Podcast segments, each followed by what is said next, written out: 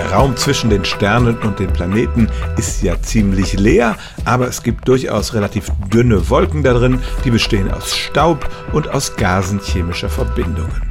Und eine der Verbindungen, die man da am häufigsten findet, ist tatsächlich Alkohol.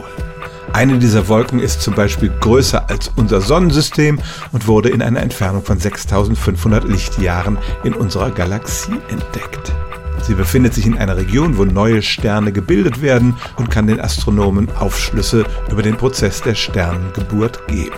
Bevor man nun zu euphorisch darüber wird, selbst wenn man die Reise dahin machen würde, wäre es doch nicht praktikabel, diesen Alkohol wirklich einzusammeln, denn diese Wolken sind sehr dünn.